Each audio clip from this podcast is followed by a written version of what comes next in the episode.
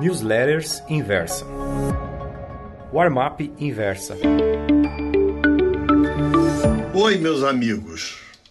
Sempre que o ministro da Economia, Paulo Guedes, fala às comissões da Câmara ou do Senado, deixa boa impressão.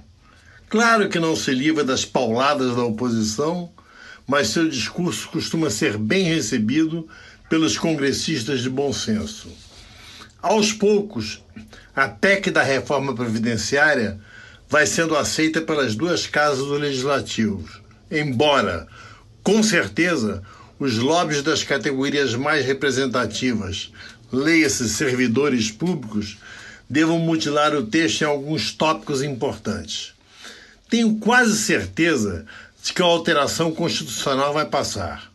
Dependendo da dose, deverá causar maior ou menor euforia nos agentes econômicos. Bem, a não ser que o presidente Jair Bolsonaro atrapalhe as negociações com algum pronunciamento ou atitude intempestiva, como é de seu feitio. Em apenas 93 dias de governo, o capitão presidente já cometeu tantas gafes e disse impropriedades tais que é sempre bom que seja observado com atenção por investidores, traders, gestores e especuladores do mercado.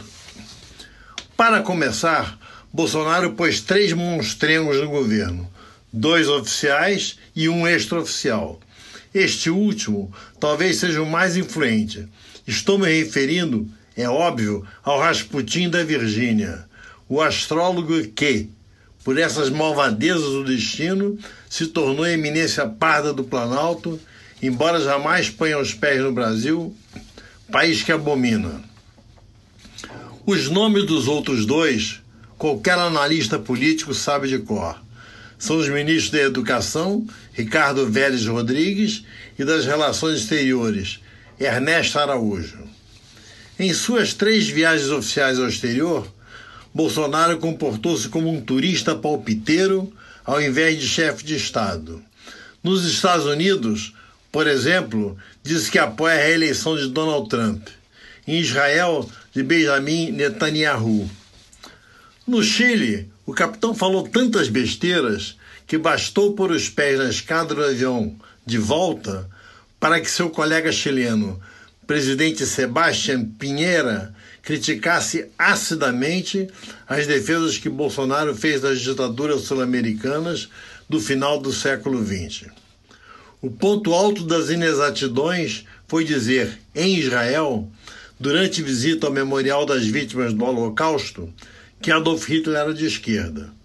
Desmitiu assim todos os conceitos mundialmente aceitos de que Hitler foi o auge da extrema-direita, do mesmo modo que Joseph Stalin foi símbolo máximo do comunismo, e ambos se orgulhavam disso. Pois bem, Paulo Guedes tem conseguido neutralizar com rara habilidade essas batatadas inglórias e vai tocando o barco da modernização. Até quando? Até onde seu saco aguentar.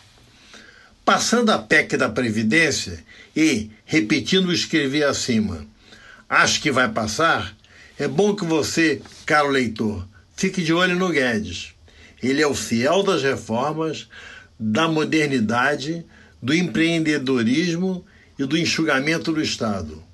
Ao primeiro sinal de sua saída, caia fora da bolsa, compre dólares no mercado futuro. Jair Bolsonaro não faz a menor ideia do que é ser presidente da República. Por outro lado, o posto Piranga não tem mandato. Já imaginou se o Rasputin implica com ele?